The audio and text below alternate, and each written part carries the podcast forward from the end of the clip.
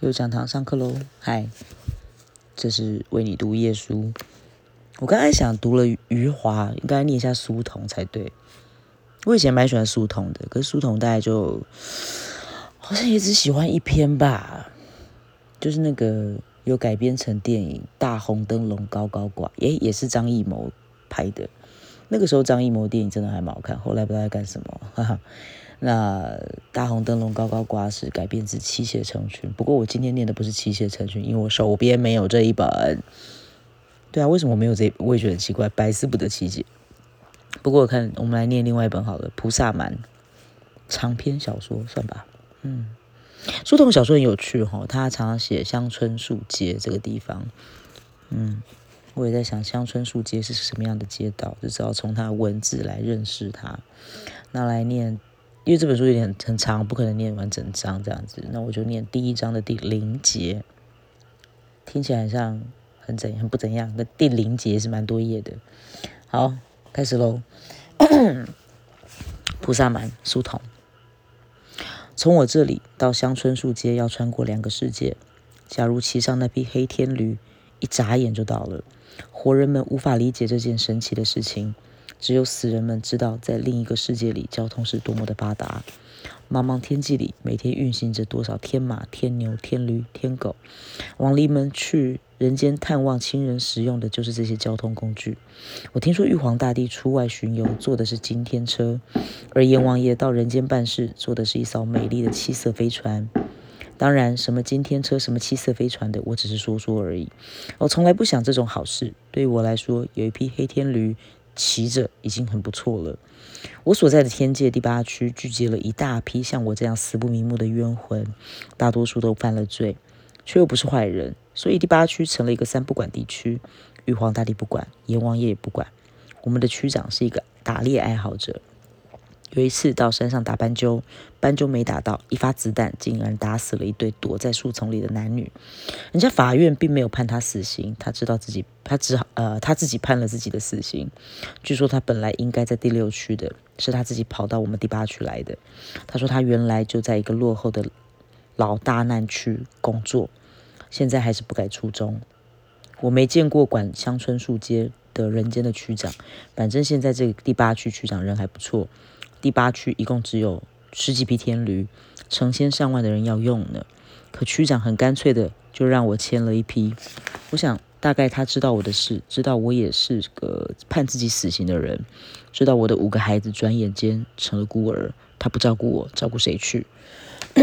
第一回，第一次回到乡村树街时，他们还不知道我在监狱里自杀的消息。你想象不在我。呃，想象不出我在家门口看见我儿子的心情。我跳下黑天驴去抱我儿子，我足足抱了有一百次啊！可恨的是，一次都没能抱住他。我俯下身去亲我儿子的脸蛋，亲了足足有一百次，连他的鼻涕也没亲到。我对他喊：“我来了，快叫我叫爸爸！”我把嗓子都喊破了，可他像个聋子似的听不见。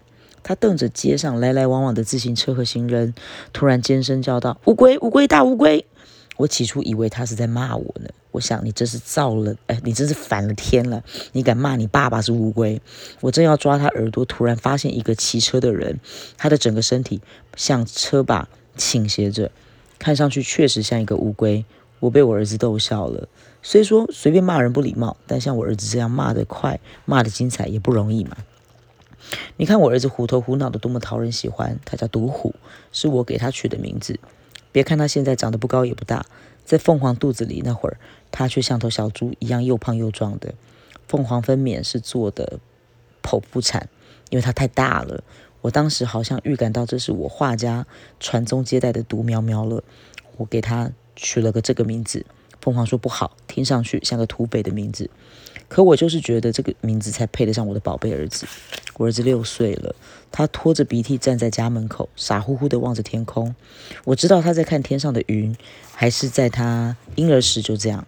只要抱着他出门，他就仰着脸看天上的云。我知道他看不见我，即使看见了，他也会以为我是天上的一朵云呢。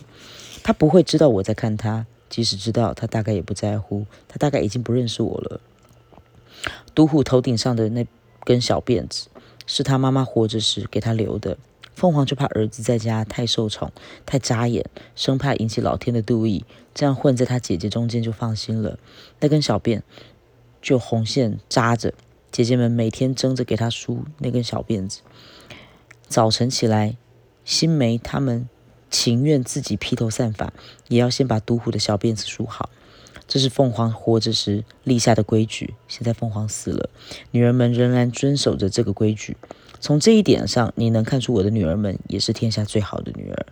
我儿子才六岁，他跟新梅、新兰他们不一样，他还不懂得恨我，不知道我的臭脾气害了这个家，使他们成了孤儿。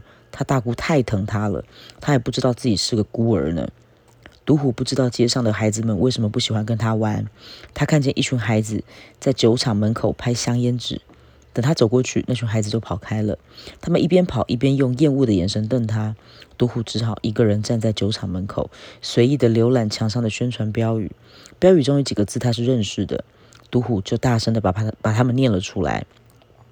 独虎的声音引来了几个小女孩，她们拿橡皮筋挤到独虎身边。眨着眼睛听独虎念标语，但他们一来，独虎就不念了。独虎鄙夷着扫视着他们，脸上浮现出一种傲慢的表情。他的嘴里突然发出类似赶马的呼啸声，然后一溜烟的跑掉了。我不知道我儿子为什么如此讨厌女孩子，大概是因为家里的女孩太多了吧。说起来，小男孩就应 就应该跟小男孩玩，我也不愿意他从小混在女孩堆里。长大了弄不好会变成个娘娘腔，可是我实在是心疼我儿子，他简直是，简直就像老光棍追寡妇似的追逐街上的男孩，而男孩们简直欠揍，他们偏偏不跟他玩。独虎才六岁，他不知道是我害了他，使我使话。是我使画家在乡村树街成了一个臭名昭著的家庭，势利眼的大人培养了势利眼的小孩。我儿子他像一个跟屁虫似的跟着他们，可是他们真的把他当成了一根屁虫。他们一次次的摆脱了毒虎。今天我亲眼见到了这种令人心酸的追逐。我看见我儿子在追逐那玉家十岁的儿子，一直追到铁路桥下。那个欠揍的狱勇在奔跑中忽然停下来，用链条枪指着我儿子说：“你别跟着我们梳小辫的，去跟女孩玩。”独虎愣住了，独虎的一只脚还往前伸，另一只脚却在后退着。你怎么不去跟女孩玩？独虎这么嚷嚷了一句。看见玉勇他们的背影已经消失在铁路桥下，我恨不得把那群欠揍的孩子一个个揪回来，按住他们的头，让他们陪我儿子玩。但是我现在只是一个冤魂，我没法做这件事。我注意到独虎的眼睛里涌出一种老人才有的哀伤，他突然觉得他头顶那根小辫的重量，他转过脸。对着墙左右摇晃着脑袋，午后的阳光恰好把他的影子投在墙面上。他看见那根小辫像一根树一样长在他的头顶上。我的眼睛现在大概是含着毒汁了，怎么看见的竟是我不愿意看见的事情呢？今天我跟着儿子回到阔别已久的家，看见我儿子从抽屉里拿出一把剪刀，对着镜子把他头上的小辫子剪掉了。他母亲要是知道了，不知会伤心成什么样子了。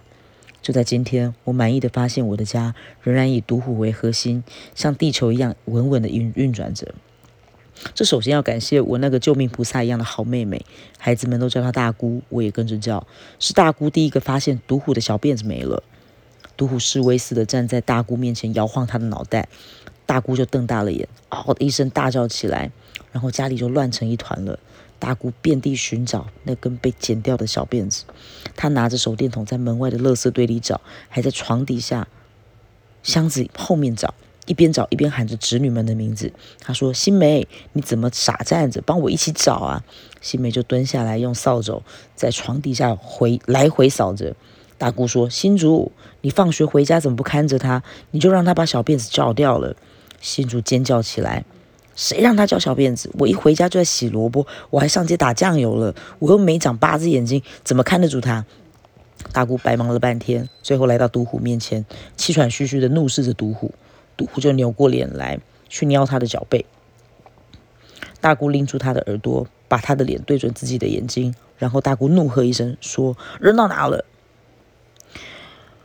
独虎不敢看大姑的眼睛，他就斜睨着新梅手中的扫帚说：“扔到河里去了。”他听见大姑的鼻孔里猛地喷出一口热气，大姑仰视房梁，绝望的眨巴着眼睛，一声声叹着气。他说：“小祖宗啊，告诉你你也不懂，这小辫子不能嚼，这小辫嚼不得啊。”杜虎其了，其实撒了谎，那根小辫子是被他扔到屋顶上去了。我想告诉我妹妹小辫子的下落，可是我不能说话。我要是能说话，说不定会对她说：“算了，剪掉就剪掉吧。男孩子的小辫子总是要剪掉的。”我还摸透了我儿子的心思，我猜到独虎隐瞒小辫子下落，是因为害怕大姑找到他。如果大姑找到那根小辫子，说不定会设法把他接回他头上。我儿子才六岁，你你别看他才六岁，他鬼得很嘞。六岁的心眼可以装一箩筐，这一点不知他像谁。我和他母亲做了大半辈子老实人，缺的就是心眼。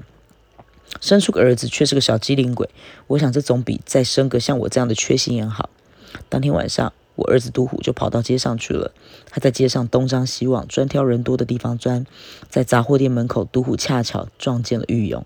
玉勇端着一碗腐乳从台阶上跳跳下来，独虎就迎上去，跟在他的身后走。